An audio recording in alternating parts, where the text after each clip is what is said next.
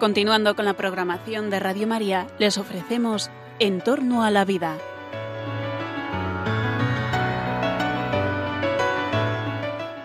Es un espacio dirigido por José Carlos Avellán y Jesús San Román.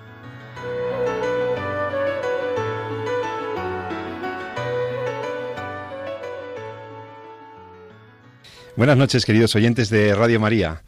En la noche del viernes te saluda José Carlos Avellán en el programa En torno a la vida.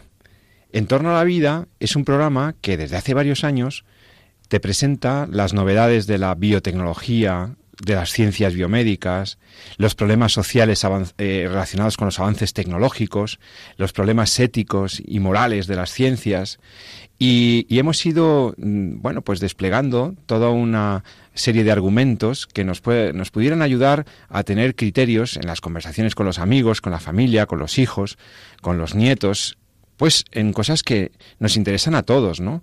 ¿Qué se puede y no se debe hacer? Que eh, esto de la bioética. Estos son los temas que habitualmente hemos tocado aquí. Pero en esta etapa eh, veraniega del programa me apetecía mm, conversar con vosotros y reflexionar sobre algo que, bueno, pues no ha sido objeto de tratamiento monográfico en nuestro, en nuestro programa. Nunca nos habíamos mm, centrado en el tema que os propongo eh, para hoy y que sin embargo está en la vida de prácticamente todos nosotros y que tiene muchísimo que ver con el ser humano, con su desarrollo perfectivo personal, con, la vida cotidiana de todos nosotros. ¿De qué quiero que hablemos hoy? de la mano de expertos, por supuesto, como siempre, y, y, con el, y con el máximo rigor, como es en este programa de Radio María, o al menos como intentamos siempre, pues quiero que hablemos del deporte. Sí, sí, del deporte en la vida humana. Si nuestro programa trata sobre la vida humana, la vida biológica, física, pero también mental, espiritual, la vida con otros, la vida social, si nuestro programa trata de eso, ¿cómo no podíamos, cómo hemos pasado tanto tiempo sin dedicar un programa al deporte, a lo que significa el deporte, a los valores que hay en el deporte, a los valores educativos, formativos, de crecimiento personal, individual y colectivo que puede significar el deporte? El deporte como fenómeno global, el deporte como realidad humana de la que participamos prácticamente todos, es algo muy positivo y así ha sido significado en un reciente documento que eh, publicó el dicasterio correspondiente para los laicos, la familia y la vida en el Vaticano. Es un documento muy chulo que se presentó en junio, eh, este mes pasado de junio, y que se titula Dar lo mejor de uno mismo. Qué bonito lema, ¿verdad? Dar lo mejor de uno mismo. Todos nosotros intentamos dar lo mejor de nosotros mismos en todo lo que hacemos, en nuestras relaciones con los demás, en nuestra vida profesional, en nuestra vida doméstica, en nuestra casa, en la familia, dar lo mejor de nosotros a los amigos, etcétera. Dar lo mejor de uno mismo. Pues este es el, el documento que ha redactado el dicasterio y que Francisco presentaba y, bueno, eh, eh, en junio que no ha tenido tanto eco mediático como podía ser de esperar, la verdad, nos ha llamado la atención, pero en Radio María sí estamos muy atentos a todo lo que le interesa a la Iglesia y este documento sobre la perspectiva cristiana del deporte y la persona humana creo que tiene muchísimo interés. Dice cosas muy interesantes, dice cosas que te va a recordar a tu propia vida, a tu relación con tus familiares, a lo que ves por la televisión, el deporte. El deporte está en nuestra vida bueno, estos últimos días tan presente a través de un deporte en particular mediático, mundial, global, como es el fútbol. Pero cuando vienen las Olimpiadas, cuando vemos los esfuerzos de los deportistas, cuando vemos tantas experiencias personales de superación gracias al deporte, vemos que en el deporte hay algo muy humano, profundamente humano, eh, que es una gran oportunidad y no solamente una referencia obligada en la vida humana desde, desde siempre, ¿no? Pues fíjate que para hablar de, esto, de, una experiencia universal como el deporte, de su significado, de su valor, de por qué hacer deporte, no, porque eso ya lo sabemos, que es bueno, es bueno, sí, ya sabemos que es bueno para la dimensión física del hombre, pero tiene un montón de aspectos que no son solamente el progreso biológico o el cuidado de la salud. Tiene muchísimas dimensiones el deporte que, le han interesado a la Iglesia, como no podía ser de otro modo, y que nos han presentado en este documento que, bueno, lo haremos un poco, pero sobre todo lo que quiero es que vayan saliendo los aspectos más destacados, los que te puedan servir, pues eso, como yo, pues para reflexionar sobre algo que nos gusta. Muy bien. Pues para, para, ello, para hacerlo con rigor y de la mano de gente que ha pensado sobre estos temas, eh, más allá de lo que es este documento, sino que tiene toda una trayectoria de interesarse por el deporte y todas sus dimensiones educativas, sociales, pues tengo la suerte de que me acompaña hoy en el estudio de Radio María en Madrid, aquí en Cuatro Vientos, el profesor José Sánchez Parra. José Sánchez Parra eh, bueno, pues es un fantástico abogado, es decir, él se gana la vida como abogado, como profesor, es profesor universitario, ¿eh? profesor universitario, Universidad Complutense. Él es además, fijaos, su relación con el deporte ha tenido también una dimensión muy concreta como representante y agente de, jugadores, de, de deportistas, particularmente jugadores de fútbol, y sobre todo él se define a sí mismo como un amante del deporte. Yo les diré además de ser una persona tan relacionada con el deporte y con el fútbol en particular, que es un, es un hombre que ha reflexionado y tiene cosas publicadas sobre los valores en el fútbol. Que, que, habla del fútbol y, de lo, y del deporte, pues como verán, como algo que le, que le toca muy de dentro y que le, y que le gusta y que, lo, y que lo vive y que lo ha reflexionado y que lo ha pensado. Don José Sánchez Parra, buenas noches y muchas gracias por estar en los micrófonos de Radio María. Buenas noches, querido amigo Pepe y la verdad que es un placer para mí estar en Radio María. Es una radio que me acompaña a diario y poder estar en esta casa y poder hablar de deporte es algo que me llena de satisfacción. Ahora que lo dices es que, aunque nosotros no tengamos estudio general de medios ni unos indicadores eh, de medición eh, que requerirían muchísimos recursos que Radio María no, no tiene, claro, porque eh, somos una radio de voluntariado, somos una radio de vocación de servicios en la que aquí estamos voluntarios básicamente, etcétera, nos dicen que nos oyen cada vez más gente. Yo quiero dar muchísimas gracias a nuestros oyentes porque los, claro, hay programas de enorme calidad en la parrilla de Radio María a lo largo de la, del día, de la semana, te tiene, te acompaña, pero no solo te acompaña, sino que te da criterios, te da, te da vida espiritual, te da asistencia en lo, espiritual, pero también tocan otros temas. Bueno, bueno, Radio María está teniendo tal éxito, tal crecimiento que es, es una gracia de Dios, es un gran regalo por la mediación de la Virgen María. Esta radio de la Virgen tiene miles y miles de seguidores en, en toda España y, y en todo el mundo a través de Internet. Así que yo también quiero agradecer a nuestros oyentes más fieles que todos los viernes están escuchando el carrusel y luego alternativamente a En torno a la vida todos los viernes nuestro programa. Bueno, pues hechos los agradecimientos pertinentes, eh, yo quiero empezar por, mm, bueno, preguntarte, José, este documento sobre el deporte que ha hecho este dicasterio, este departamento de la Iglesia, y que presenta, y además tiene unas cuantas páginas, ¿eh? no te creas, es una cosa con, con, ejemplos, se lee bien, pero que es un documento extenso que yo recomiendo que, desde luego, todos los que se dedican al deporte deberían leérselo. Es, está muy bien, está muy bien, pero em, primera impresión, o sea, dar lo mejor de uno mismo. ¿Qué, ¿Qué significa este documento sobre la perspectiva cristiana del deporte? y la persona humana. ¿Qué, ¿Cuál fue tu primera impresión cuando lo viste, tú que, vives tan cerca del mundo del deporte, José? Bueno, lo primero es de alegría, o sea, que la Iglesia pues eh, haga un hincapié, haga un documento eh, sobre el deporte, pues me llena de alegría. Eh, lo primero que destacaría es que aquí se dice que es una carta de presentación de, la Santa Sede. la carta de presentación parece ser como los comienzos. Yo creo que no es así. La Iglesia desde siempre, desde los comienzos de cualquier actividad humana, ha tenido presencia. Y si en concreto vamos al fútbol, que es la actividad deportiva que más conozco, eh, vemos que ya estaba en el origen eh, con una presencia muy importante. Podemos citar algunos ejemplos. Por ejemplo, al padre de Sham. ¿Quién es el padre de Sham? El padre de Shams. Sí, el padre de Sham es un sacerdote francés eh, nace en 1868, el, su padre es carnicero, es un socialista radical. El padre era socialista, anda. El padre era socialista y un socialista radical que atacaba el hecho religioso con gran virulencia. Vaya, vaya. Este señor a los 28 años, poco después de fallecer el padre, mm, decide entrar en el seminario.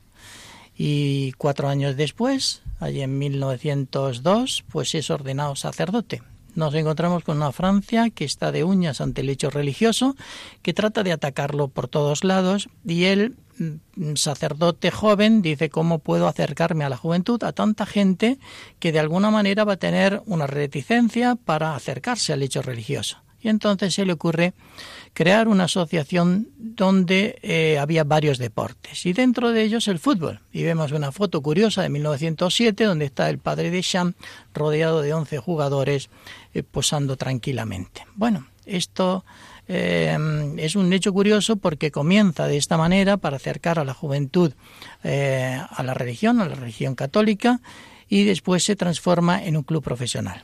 El Club Deportivo Auxerre. El Auxerre es un club que ahora está en segunda división, pero ha estado muchos años en primera división francesa y a partir de 1949, cuando fallece el padre de Champ, eh, ya le ponen ese nombre al estadio, que, que permanece hasta ahora. El escudo de, de los es una cruz.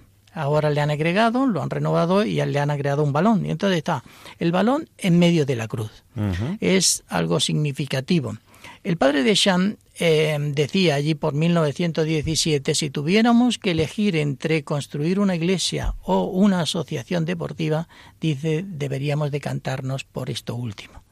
El padre de Champ era amante de los sacramentos y estaba muy eh, preocupado por la formación religiosa de estos jugadores, de estos deportistas. Por cierto, tenían 134 deportistas, de los cuales murieron 58 en la Primera Guerra Mundial. Es decir, ha tenido acontecimientos también desgraciados y persecuciones y demás, pero la obra del padre de Jean, un siglo y pico después, permanece. Es muy significativo que, bueno, pues eso, a finales del XIX, principios del siglo XX, ya haya una sea un ejemplo, una iniciativa claramente pastoral eh, que, que, ha tenido tanto éxito, ¿no? Y que ha funcionado tan bien. Así es, pero si seguimos eh, mirando los orígenes del deporte, los orígenes del fútbol en concreto, nos encontramos que desde el principio, ¿cómo comienza el fútbol? el fútbol comienza con unas élites inglesas, escocesas, que se va que se transmite a América. Y entonces son estos inmigrantes los que llevan el deporte, son las élites, son las clases más adineradas, son los dueños de las empresas, empresas del ferrocarril, que viendo las condiciones de sus trabajadores y viendo que en, en, los tiempos de ocio no los dedicaban a actividades precisamente que ayudaran al ser humano, eh, los impulsan para el deporte. ¿Y quiénes promueven el fútbol? Lo promueven las élites empresariales, lo promueve la Iglesia y lo promueven las instituciones. ¿Y qué finalidad tenían? No una finalidad especulativa y de negocio, sino que era para favorecer al ser humano, para potenciar esas eh, cualidades, condiciones que tenemos todos los seres humanos y que en el deporte, en concreto en el fútbol, pues se ven potenciadas, beneficiadas por el ejercicio de esa actividad. Por lo tanto, el fútbol, que después eh, ha tenido degeneraciones y entonces en el sentido de que el poder económico y después negocios turbios y demás, pero eso, eso, eso fue posteriormente. En los inicios, y digo que hay que volver a los orígenes, el fútbol ha servido y el deporte sirve para promover al ser humano. Qué bueno. Y estamos ante entonces un fenómeno como es, bueno, el fútbol y en general el deporte, de que es una experiencia universal, ¿no? Con una con una fuerza simbólica, comunicativa, es un gran negocio alrededor de los deportes también, que duda cabe, pero tiene un gran potencial eh, educativo. Es, es, es, un fenómeno de, como dice el texto del documento eh, pastoral este pontificio que estamos comentando, eh, es un fenómeno de la civilización que reside plenamente en la cultura contemporánea, que empapa los estilos de vida de muchísima gente. Y entonces podríamos preguntarnos con Pío XII, ¿cómo no iba a estar la Iglesia interesada en el deporte?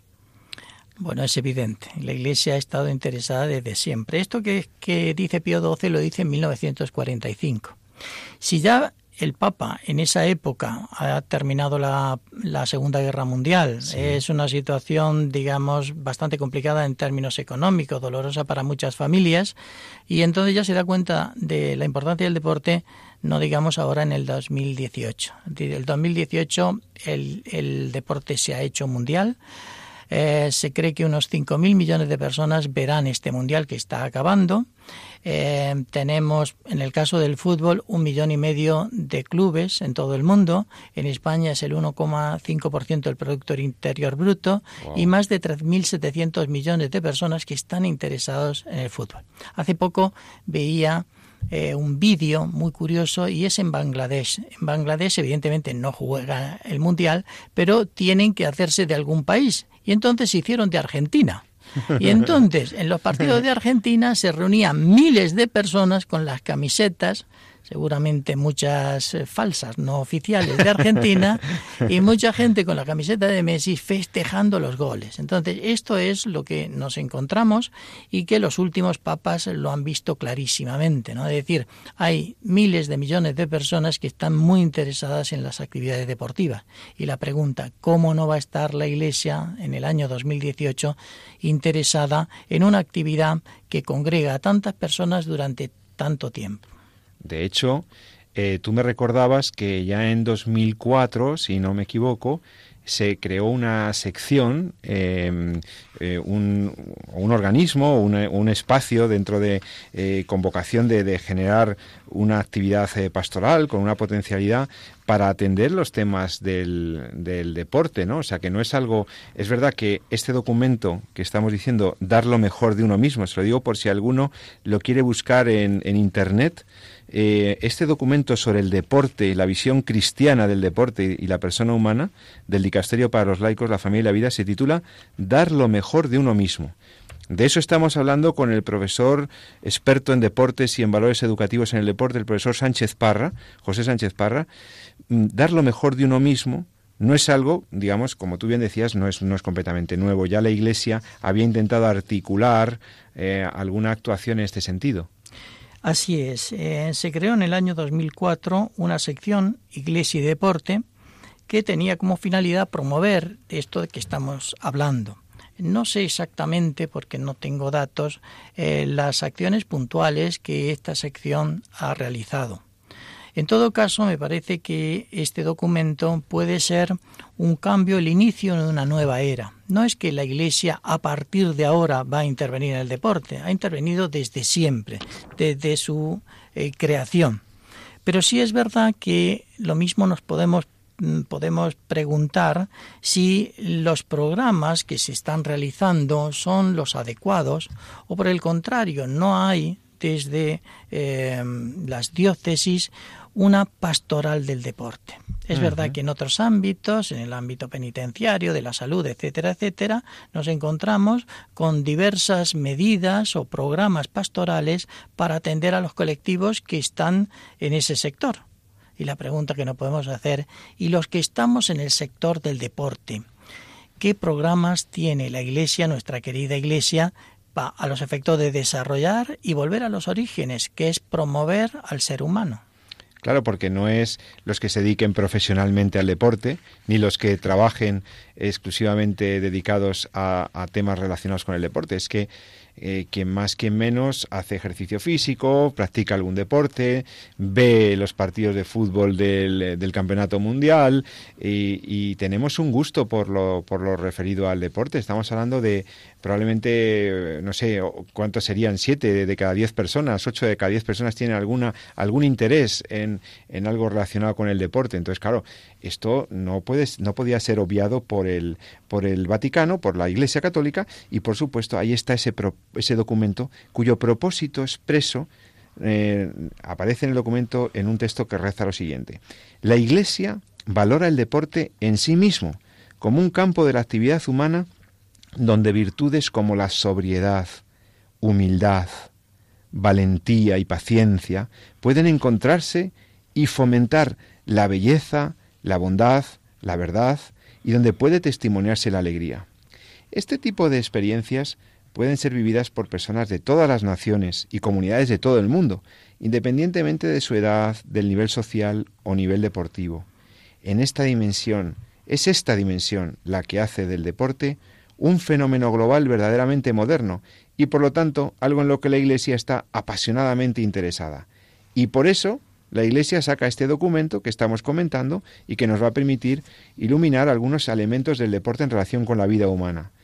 El deporte, José, profesor, el deporte dice aquí el Papa que es alegría de vivir, de jugar, de divertirse, y como tal, dice el documento, debe ser valorado y quizás redimido hoy por los excesos del tecnicismo y el profesionalismo a cualquier precio, a través de la recuperación de su gratuidad, su capacidad de estrechar los lazos de amistad, fomentar el diálogo y la apertura de uno hacia el otro como una expresión de la riqueza del ser, mucho más válida y apreciable que el tener, y por lo tanto muy por encima de las duras leyes de producción y consumo y cualquier otra consideración puramente utilitaria y hedonista de la vida.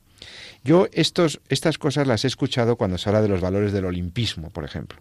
¿eh? Una cosa como la visión laica, ¿no? la visión eh, generalizada, global de, esto. ¿no? Son valores reales de la persona humana, los valores olímpicos. Pero es que aquí están enraizados en una visión del hombre. Aquí, están, aquí es mucho más profundo. ¿no? Eh, ¿Qué te parece entonces que el, el documento se proponga iluminar algo que considera valioso para el ser humano? Bueno, cuando hablamos de deporte, lo mismo tenemos la tentación de pensar en Cristiano Ronaldo, en Messi o Nadal. Y entonces estos valores que se hablan en el documento son unos valores que los puede vivenciar cualquier persona. Eh, si alguien me pregunta por la educación de mis hijas, yo tengo tres hijas, y entonces digo que la educación eh, ha sido en el coche. alguien, en el coche. ¿Educaste a tus hijas en el coche? Sí, sí, porque durante muchos años he sido taxista de mis hijas ah, eso que practicaban, practicaban deporte y entonces una jugaba al baloncesto y al fútbol y la otra pues hacía tenis y demás. Entonces, durante muchos años he sido taxista para ir, llevarlas al entrenamiento, buscarlas del entrenamiento, llevarlas a los partidos. ¿Y qué es lo que ha pasado en todos estos años? Que el deporte me ha eh, proporcionado eh, diversas excusas para poder hablar de la bondad, para poder hablar de, de, la belleza, para poder hablar de la humildad, de la fortaleza. ¿Y por qué? Porque en el deporte eh, le pasan todas estas cosas a los deportistas o a todos los que intervienen. La vida está llena de sonrisas y cicatrices y eso es lo que pasa en el deporte. Yo me esfuerzo muchísimo y al final pierdo por penaltis y además puede ser injusto porque el árbitro ha pitado mal o no he tenido suerte y ha pegado en el poste ese remate. Entonces, cada día había oportunidad de comentar algo. ¿Qué es lo que pasaba? Se peleaban el entrenador con una jugadora, la expulsaba, eh, alguien se lesionaba, etcétera, etcétera. Le preguntaban a Benedicto XVI, dice su santidad, ¿por qué cree que el fútbol interesa a tanta gente? Dice, he estado meditando la cuestión y creo que es el fútbol es un entrenamiento para la vida. Un entrenamiento para la vida. Esto lo decía Benedicto XVI, qué bueno. Bueno, le decía Benedicto XVI y, cosas en este mismo sentido puede decir Rafa Nadal. Entonces decía eh, este se titula Dar lo mejor de uno mismo y dice Rafa Nadal hace poco y ha ganado algo. Rafa Nadal dice que lo importante es ir a entrenar cada día con la intención de aprender, de mejorar. Es decir, de dar lo mejor de uno mismo y seguir mejorando. A los 32 años, en una semifinal de Roland Garros, habiendo ganado unos 18 Grand Slam, Rafa Nadal tiene esa actitud de mejorar cada día, ¿no? Entonces esto está en el deporte, yo diría en cualquier deporte, y que es lo que hace, me parece, más imperiosa la necesidad de que la Iglesia también tome esta realidad, amada por tantas personas, con un verdadero proyecto pastoral que trate de también redimir, como también se dice en el documento, este amplio sector de la sociedad a los, al corazón de Cristo también. Bueno, eh, vamos un poco a, pensar entonces por qué el deporte, eh, constatamos que puede ser escuela de valores, constatamos que es entrenamiento para la vida, lo dice Benedicto XVI, y lo hemos visto ¿no? en, tantas personas, nosotros mismos, ¿no? nos ha ayudado el deporte a superarnos, a, disciplinarnos, a, bueno, a superarnos, etcétera. Ahora, eh, vayamos un poco a las, a las raíces, ¿no? Porque durante mucho tiempo filósofos y académicos y estudiosos del ser humano y del deporte han intentado dar una definición idónea del deporte que explique por qué el deporte nos gusta, por qué el deporte nos puede ayudar y por qué el deporte, desde luego hoy fenómeno global, fenómeno, podría ser un, eh, un elemento de crecimiento para la persona y para la humanidad. Bueno, pues verdaderamente no se trata de una tarea sencilla definir lo que es esencial al deporte, pero el documento sí se atreve a decir algunos rasgos o características que me parecen muy interesantes. En primer lugar, dice, el concepto de deporte se asocia con el cuerpo humano en movimiento. Por supuesto existen actividades que muchas veces se toman como deporte, pero además conllevan movimiento corporal. Pero en general el deporte se identifica con individuos o grupos de seres humanos que mueven su cuerpo ejercitando sus músculos. Detrás de la de, esta afirmación hay una relación del deporte con nuestra visión de la corporalidad, de cómo vemos la dimensión física de la persona humana. Me parece muy bonito realzar que, se ha malinterpretado mucho tiempo la visión que la Iglesia o, los cristianos teníamos sobre la corporalidad, ¿no? Como que se denostaba o se, se le quitaba importancia en favor de lo espiritual, ¿no? Se caían en formas de espiritualismo. La carne debe estar al servicio del espíritu o la carne es mala y lo corporal y, se, y se podía machacar el cuerpo. Bueno, esto ha sido una interpretación errónea, el magisterio lo ha aclarado, no es la antropología de la Iglesia eh, tratar el cuerpo mal o denostar el cuerpo, despreciarlo. Al contrario, al contrario.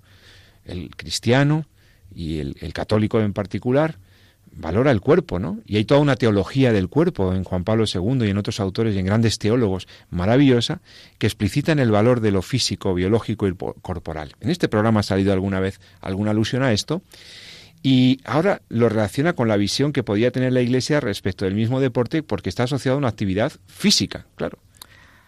Bueno, ya mm, los latinos decían que la mente sana en un cuerpo sano, ¿no? Entonces, claro, viendo esa visión del hombre, esa visión amplia, una cosa está relacionada con otra.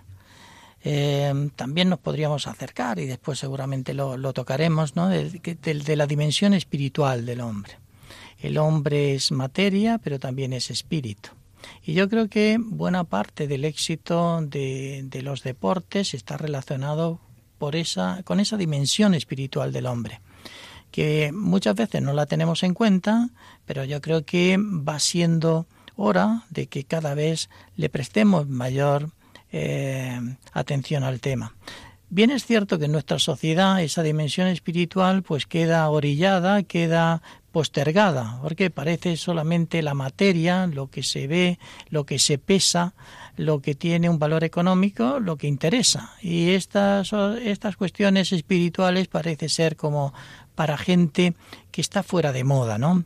Fuera de lo, de lo que está. Bueno, esto yo creo que tenemos que combatirla combatir esta idea en todos los campos, en el campo de, de, la enseñanza y en el campo también de la pastoral. Y de alguna manera eh, hay que potenciar esa visión que ha tenido la Iglesia del ser humano y que tiene en cuenta la dimensión espiritual. Es una unidad, ¿verdad? Una unidad. Es una unidad. Y mm. afortunadamente sí tenemos algunos ejemplos en este sentido. Y, tenemos uno muy eh, reciente y de actualidad. Eh, Croacia va a jugar la final del Mundial el domingo. Y entonces nos encontramos, alguien diría, bueno, pues esto es como muy material, ya sabemos que ganó, ganó 2-1 y que va a tener tantos millones, unos 12 o 15 millones de euros, eh, la Federación Croata por llegar a la final. Todo esto está bien, pero también esto no quita que haya una dimensión espiritual. Y, por ejemplo, el entrenador de Croacia va a todos los partidos con un rosario en ¿Qué me dices? Hemos visto a este señor, ¿cómo se llama? Le hemos visto en los estadios. Ladic, Ladic, sí. Que, que, que, es un señor como eh, muy serio, pero al mismo tiempo tiene esa dimensión que tú dices. Qué bueno. Transmite paz. Sí, ¿eh? sí. Entonces me dice, bueno, sí, transmitir paz y serenidad en medio de un partido cuando pues están todas las pulsaciones allí a punto de de estallar eh, no es sencillo. ¿no? Ayer eh, em, empiezan perdiendo con Inglaterra y terminan dándole la vuelta. Yo no sé qué efectos tendría el rosario o las oraciones, no podría cuantificarle, pero sí que este señor transmite paz y tranquilidad. Y en medio de la tensión que supone un partido de fútbol, que supone un mundial, un mundial que alguien transmita paz, me parece que es un elemento a destacar. Sí, no, a mí me gusta cuando, hombre, hay jugadores que se santiguan al entrar al estadio, que, que rezan, eh, hay algún jugador brasileño que también, ¿verdad? Nada más empezar, reza, Eh, y bueno, nos gusta mucho ver esos testimonios porque, claro, luego los chavales jóvenes y no tan jóvenes vemos el, vemos el fútbol y estos ídolos, estas personas tan exitosas que se encomienden a Dios y se pongan en sus manos eh, eh, al inicio de un partido, pues es un testimonio como cristianos. Este, oiga, esto tiene, tiene valor, ¿no? Yo creo que eso ayuda. Mm. Keylor Navas, el portero del Real Madrid, pues ahora va a lanzar una película sobre su vida. Y Keylor, es muy bonito, sí, sí. Keylor pues siempre se posiciona. A veces eh, también es verdad que posicionarse a favor de Jesús, a favor de la Iglesia, a favor de Dios puede traer inconvenientes. Por ejemplo, Neymar fue sancionado simplemente porque tenía, se había puesto un pañuelo que yo amo a Jesús, ¿no? Y, es curioso, pero bueno, la FIFA persigue estas cosas, ¿no? Que alguien podría decir, oye, es, esto forma parte de los derechos humanos de esta persona que tiene eh, unas creencias religiosas. Pero bueno, la verdad es que lo cercenan, lo prohíben y a veces lo que hacen Photoshop. Entonces, si, si vemos que le han sacado esa foto y sale en la página web de la FIFA, le borran el yo amo a Jesús, ¿no?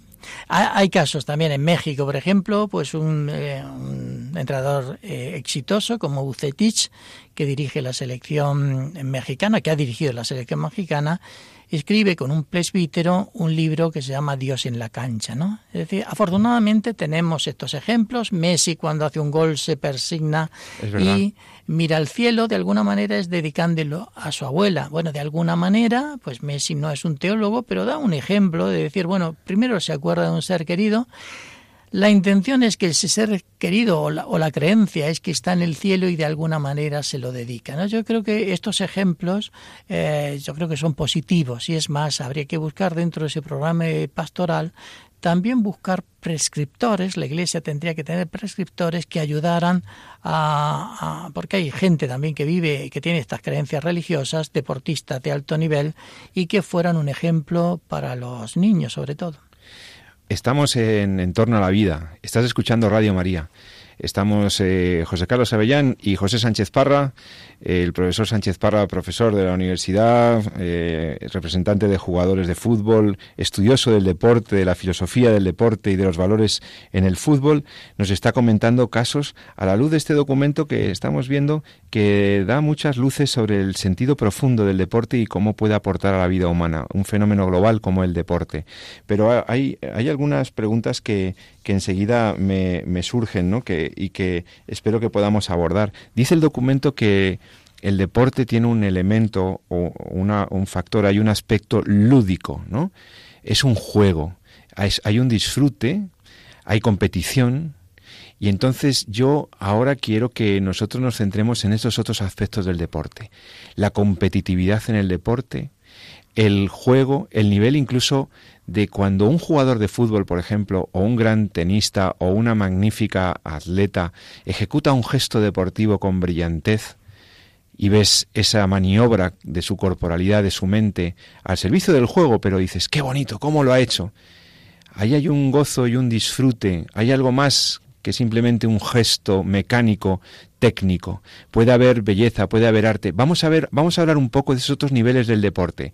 Lo bello, lo artístico, lo espiritual, podrían estar en el deporte. Eh, si te interesa esto, escúchanos aquí en Radio María, porque vamos a hacer una pequeña pausa. Escuchamos una canción eh, que tiene que ver con el mundo del deporte también y que es un clásico y que espero que te guste para relajarnos un par de minutos y volvemos enseguida con el experto, con el doctor Sánchez Parra, a ver la competitividad en el deporte, el juego, la belleza y la espiritualidad en el mundo del fútbol y en el mundo del deporte en general enseguida en Radio María. Hasta ahora mismo.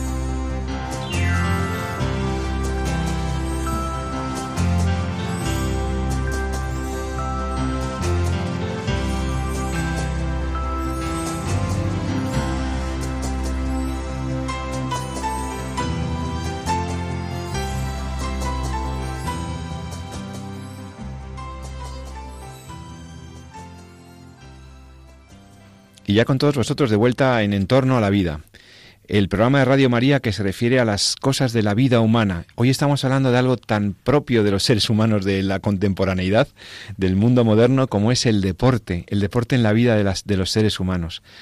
Mm, desde niños a lo mejor hemos practicado algún deporte, nos gusta ver a los grandes deportistas, su, su, trabajo, su tesón, son ejemplos de dedicación, de sacrificio, de muchos valores. Estamos hablando con el doctor Sánchez Parra, eh, experto en los valores en el deporte, sobre estas dimensiones a la luz de un documento que os reitero que merece la pena que ojeéis. Es un documento eh, del dicasterio para los laicos, la familia y la vida, dar lo mejor de uno mismo dar lo mejor de uno mismo. Oye, José, estamos hablando del deporte y no solo el deporte de élite, cuando un chaval o un, o un juvenil en el fútbol o cuando ves a, a una atleta de gimnasia rítmica o ves a un, eh, un patinador olímpico realizar o ejecutar una maravillosa maniobra, eh, de algún modo aquí hay algo más que un juego, aquí hay algo más que una competición, aquí hay algo más que un cuerpo en movimiento, ¿no? Aquí hay eh, un juego que sí, que sigue ciertas reglas, como dice el documento eh, pontificio, o hay, hay, una competitividad, y tiene un carácter competitivo el deporte, que duda cabe, pero me gustaría que nos aproximáramos a esas otras dimensiones. ¿no? ¿Se puede estar haciendo arte con el deporte? Porque claro, el deporte siempre lo ubicamos dentro del mundo cultural y dentro de los aspectos del ser humano y de la sociedad contemporánea como un factor importante, pero a lo mejor no nos hemos dado cuenta de que en esas actividades, en esas acciones concretas, puede haber belleza, puede haber arte, puede haber algo hasta espiritual. ¿Qué te parece? A mí me parece que esto es lo más importante y lo que explica que miles de millones de personas eh, de muy diversas condiciones sociales, culturales, religiosas, etcétera, se apasionen por algo. ¿Y, y por qué? ¿Qué es lo que lo distintivo?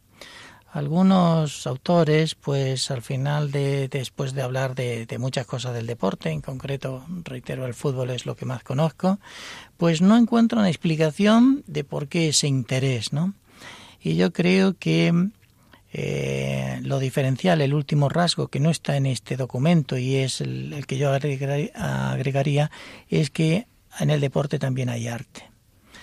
Y un deportista es un artista y hace una obra de arte. Podríamos decir efímera. Bueno, efímera hasta cierto punto, porque el gol de Maradona, que fue efímero, pero todos lo recordaremos y supongo que durante siglos pues seguirán pasando, habrá mejorado la tecnología y seguirán pasando el gol de Maradona.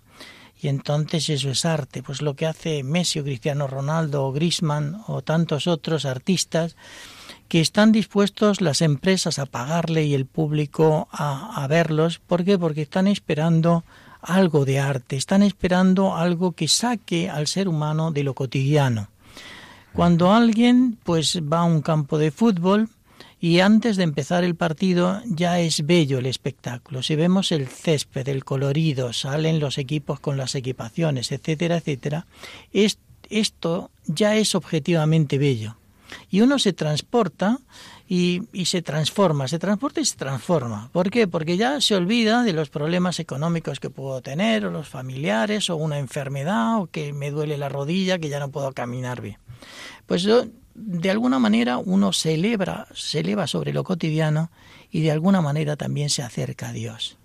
Porque Dios es la belleza suma, es, el, es eh, lo perfecto y de alguna manera el hombre imperfecto se acerca a esto. Yo diría que son como destellos en la oscuridad. Cuando uno va a un partido de fútbol o, o presencia pues una obra teatral o va a un espectáculo musical, de alguna manera está en una dimensión espiritual, donde ya lo terreno, digamos lo cotidiano, no tiene ningún valor. Y al, niño o a la niña que practica ese deporte, ya tenis o fútbol, no importa en cualquier parte del mundo, él puede ser un creador, es co-creador. Así como Dios es el gran creador, él puede hacer algo propio. Me contaba mi hija hace un tiempo. Era en un entrenamiento y ella jugaba pues eh, juvenil en el Pozuelo. Uno dirá, pues qué importancia tiene esto digamos, económicamente ninguna, eh, futbolísticamente ninguna, pero ella iba a un entrenamiento y me dice, papi, hice un golazo de crack. Le pegué, le pegué con la parte externa y entró en el ángulo. ¿Qué quiere decir? Ella está diciendo, yo fui artista, yo pude hacer eso. Y está eh, tiene una recompensa espiritual. Esto que vive mi hija lo vive cualquier jugador profesional. Si a Messi, con todas las obras de arte que nos ha regalado, si con todo el dinero que tiene, le dicen, mira, nosotros te pagamos, pero tú no vayas a jugar, no vayas a trabajar el domingo. Y Messi va a decir que no, que, que, que él quiere ir a jugar, a divertirse, a ser artista. Y esto está en el deporte, y eso es lo que explica que el deporte eh, tenga un interés tan grande para personas tan diversas. Y por más que haya cosas malas en el deporte, esto no va a hundir el corazón del hombre, porque de lo que estoy hablando son de las raíces que están en el corazón de todo ser humano. Y por lo tanto, eh, los turbios negocios económicos de la FIFA o diversas personas, eh, malos comportamientos y demás, no le quitan que un niño o una niña practicando deporte encuentren esa satisfacción espiritual. Para mí esto es lo que explica que, que millones de personas estén tan interesadas por el deporte. Y mm, si tuvieras que enumerar cuáles son los valores o las virtudes, eh, algunas aparecen en el documento, que duda cabe, la valentía, sacrificio, eh, el esfuerzo, la solidaridad, cuando tú trabajas, en, cuando tú entrenas, cuando tú estás en un equipo, sales de tu individualismo, ¿no? buscas el bien del equipo. Hay tantas cosas positivas en el ejercicio del deporte que realmente pues puede ser una escuela de, de valores y de, y de virtudes, hasta incluso llegar a la alegría. Bueno, yo creo que sí que hay, que muchos valores y podríamos tener otro programa o varios programas para hablar de esos valores. Pero bueno, para comentar eh, rápidamente lo que a mí me lo que a mí me parece más importante, eh, yo comenzaría por la humildad. La humildad viene de humus y esto significa que estar pegado sobre la tierra. Entonces, no importa lo que vayamos a construir en cualquier aspecto de nuestra vida, tenemos que ser realistas de nuestras posibilidades. Y el deportista eso lo tiene que saber, ¿no? Y necesariamente tienes que ser humilde. Y ser humilde porque aunque seas un gran jugador, si tú estás en un deporte colectivo, tú dependes de los demás. Podrás hacer las cosas maravillosamente, pero si un compañero tiene un despiste y demás, eso se puede dar al traste. Entonces, yo creo que en la vida también tenemos tanta, tantos reveses que eh, nos ayuda para la vida, el, ser humilde, el entender que por más que tengamos capacidades y demás, dependemos de los demás y que al final siempre se puede ir al traste por más que nos entrenemos, que, que preparemos ese partido o esa competición. Después también es muy importante la generosidad y la generosidad significa que yo debo estar dispuesto a renunciar a mi bien por el bien de los demás. Y esto, cuando estamos en un colectivo, pues tiene una trascendencia muy importante. Los equipos de fútbol muchas veces se dicen, no, es que yo quiero a este jugador porque hace equipo. ¿Y qué significa? Tal vez no sea el mejor, pero él logra aglutinar a los egos de los demás, él logra tranquilizar, está disponible cuando alguien ha fallado o trata de bajarle los humos al que se ha crecido mucho y demás. ¿no? Entonces la generosidad, que también nos podríamos preguntar en, ciertos eh, momentos, entonces imaginemos lo de Lopetegui que fue un poco traumático antes de comenzar el Mundial, de Lopetegui o de cualquier jugador o, dirigente, ¿no? Es decir, la persona esta al realizar este acto ha sido verdaderamente eh, generoso o más bien ha, ha pensado en su interés. Y no digamos también la belleza, ¿no? Que, que, que, habíamos comentado, ¿no? Que es otro valor muy importante para terminar después de un rosario de, de valores en la alegría, ¿no? Y lo hace, hace referencia este documento a la alegría. Y realmente esto es un juego y alguien juega porque le divierte. Y entonces esto no lo debemos perder. Eh, tenemos ejemplos de jugadores profesionales que lo mismo lo han dejado antes o, es común que diga, dice, ¿y usted por qué, por qué deja el fútbol cuando es más o menos joven? Dice que ya he perdido la alegría por entrenar. Ah, entonces, en cuanto se pierde la alegría, pues pues no tiene mucho sentido esto, ¿no? El tema de la alegría también tan tan importante porque todos los seres humanos queremos eh, ser felices y queremos estar alegres, pero yo creo que la alegría, la verdadera alegría, es fruto de una serie de comportamientos, de una serie de actitudes, de, de haber trabajado antes otros valores para llegar a la alegría, a la verdadera alegría. Hay una carta que escribe Papa Francisco también a inicios de la primera semana de junio, creo que fue al cardenal Kevin Farrell, que es el prefecto del dicasterio para los laicos, la familia y la vida, con ocasión de la publicación del documento que estamos comentando. Y dice el Papa Francisco, el deporte es un lugar de encuentro, donde personas de todo nivel y condición social se unen para lograr un objetivo común. En una cultura dominada por el individualismo y el descarte de las generaciones más jóvenes y de los más mayores, el deporte es un ámbito privilegiado en torno al cual las personas se encuentran sin distinción de raza, de sexo, religión ideología, donde podemos experimentar, aquí habla, la alegría de competir para, por alcanzar una meta juntos, formando parte de un equipo en el que el éxito o la derrota se comparte y se supera. Esto nos ayuda a desechar la idea de conquistar un objetivo centrándonos solo en uno mismo. La necesidad del otro abarca no solo a los compañeros de equipo, sino también al entrenador, los aficionados, la familia, en definitiva, todas aquellas personas que con su entrega y dedicación hacen posible llegar a dar lo mejor de uno mismo. Bueno. Qué bien el Papa, ¿eh? Sí, la verdad. Como lo ha resumido aquí, ¿eh? Resumido muy bien y, yo diría de la alegría y habla de equipo. Cuando, bueno, ya tengo uno una trayectoria y unos años, y dice, bueno, y, y usted tiene amigos desde hace 40 años, 50 años, sí es que las amistades que se hacen en torno a un equipo, de lo que sea, de voleibol o de fútbol, es bastante probable que resistan el paso del tiempo.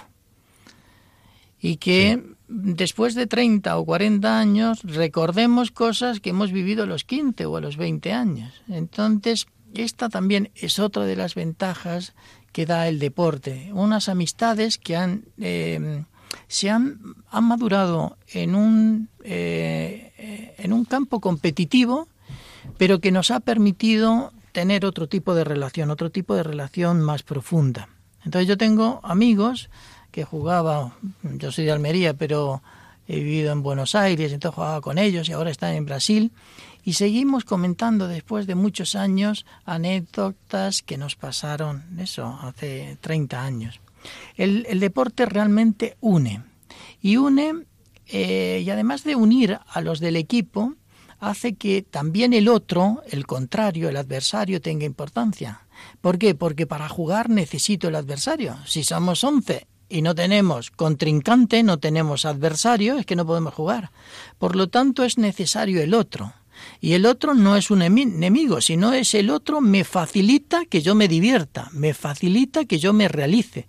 Por lo tanto, yo no lo puedo ver como un enemigo, sino que es alguien que está cooperando para mí. Y en una sana lucha competitiva, lo que vamos a hacer es mejorarnos todos.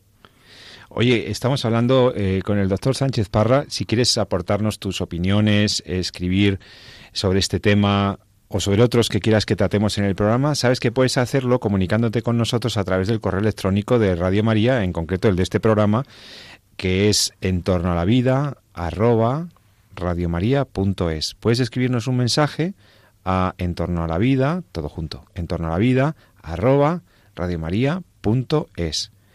Y en los últimos minutos de este programa esperando tu participación, escribiéndonos siquiera un mensajito para sugerirnos opciones o comentarios, lo que quieras, que luego podamos comentar aquí en la radio. Eh, quiero preguntarle a nuestro invitado, pues, eh, ¿cuáles son? Hemos hablado de, digamos, los aspectos más positivos, ¿no? Los, los valores, las virtudes, por qué merece la pena que los niños hagan deporte, que los jóvenes sigan haciendo deporte, que los mayores sigamos haciendo deporte, por qué el deporte eh, ayuda al ser humano y por qué es una experiencia tan profundamente humana y no estrictamente físico-biológica, sino que tiene todas esas riquezas y todos esos potenciales de crecimiento para la persona. Hemos visto el aspecto positivo, pero en los últimos minutos, siquiera eh, como observador privilegiado y estudioso del fenómeno deportivo, José, tú, eh, ¿qué, ¿cuáles crees que son los riesgos de, de la práctica deportiva hoy por hoy? Lo que destacarías como cosas que hay que intentar evitar, porque yo veo también que el deporte puede obsesionar a la gente, puede llegar a ser el culto al cuerpo, puede tener también riesgos de, hedonistas, de pues eso, de, todo tipo. Luego los riesgos asociados a la práctica profesionalizante del deporte y, no, no, limitar la competitividad y, por ejemplo, caer en el doping, lo del dopaje, ¿no? Veo cosas peligrosas que también el documento de que estamos comentando eh, enuncia, ¿no? Eh, el comportamiento de los espectadores, eh, cómo ser aficionado al fútbol, el fair play en el campo, en la cancha o en el o en, o en la carretera, los ciclistas, ahora que estamos también viendo los ciclistas sacrificándose en la carretera. Bueno, ¿cuáles serían los, los, los aspectos feos que hay que, que hay que intentar evitar en el deporte? Bueno, el deporte es una actividad humana. No hay actividad humana perfecta. Por lo tanto, siempre tendremos ese riesgo. Eh, ¿Qué es lo que nos dice eh, pues la Biblia y el, al final? Eh, tendremos que distinguir el bien del mal, adherirnos al bien y rechazar el mal. Entonces, lo que no podemos pensar que en el deporte va a ser todo maravilloso. No es así. También en el deporte hay tentaciones, también en el deporte hay egoísmos. El, ser humano puede hacer cosas maravillosas o muy destructivas, en todos los ambientes y en el deporte también. Mm, yo creo que el deporte tiene un elemento muy educativo, potente, muy potente en el término de educación y entonces significa eso, adherirse al bien y, rechazar el mal. ¿Y qué es el bien? El bien es ganar deportivamente, en buena lid, el mal que es a través de trampas. Entonces uno, puede hacer trampas en los negocios, en una carnicería, en un banco o en el fútbol. Y entonces es que es propio de la naturaleza humana. Pero para eso, pues tenemos que estar, pues los padres, los educadores, los directivos y demás, para orientar lo que está bien y lo que está mal. Por lo tanto, yo creo que tampoco podemos eh, preocuparnos excesivamente. ¿Por qué? Porque esto del bien y del mal está en cualquier, bueno, estaba ya en el paraíso, ¿no? Y entonces, claro, se puede escoger el buen camino o el mal camino. Mm, en todo caso, yo creo que nos puede servir también de orientación en la vida. Es decir, en el deporte podemos mentir o no mentir. Si a un niño le enseñamos que la verdad es muy importante, que la verdad está en el fútbol y que uno quiere adherirse tiene que adherirse a la verdad, es bastante probable que cuando vaya a la universidad, si él ya está firmemente convencido de que la verdad es importante, seguirá en ese camino y después en su vida profesional y en su vida familiar. Por lo tanto, sembremos en el corazón de los niños las, las verdades, sembremos el bien, sembremos la belleza, la honestidad, y esto es lo que después nos va a dar eh, ese individuo en su edad adulta. Qué bueno.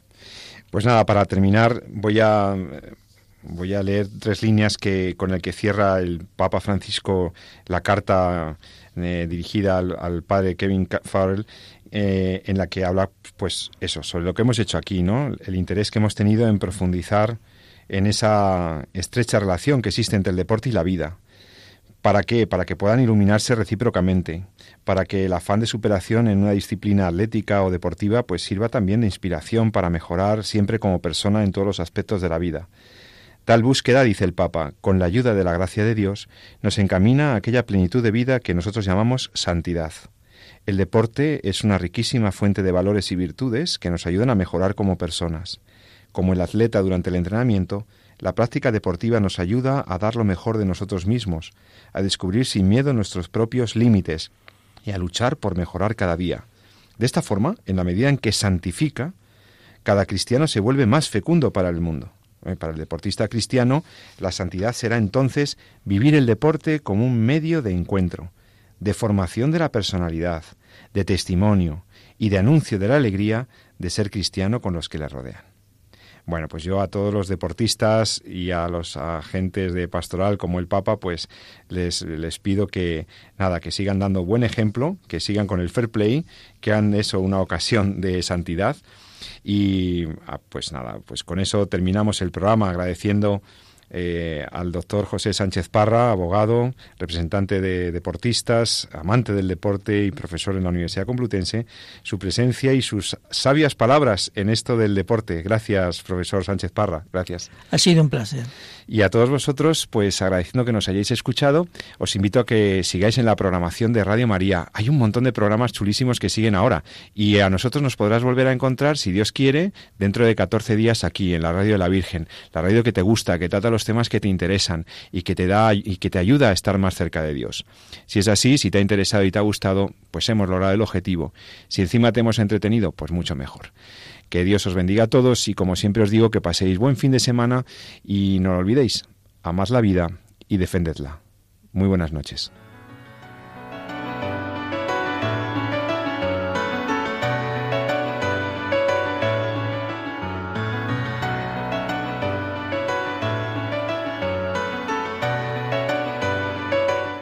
Han escuchado En torno a la vida con José Carlos Avellán y Jesús San Román.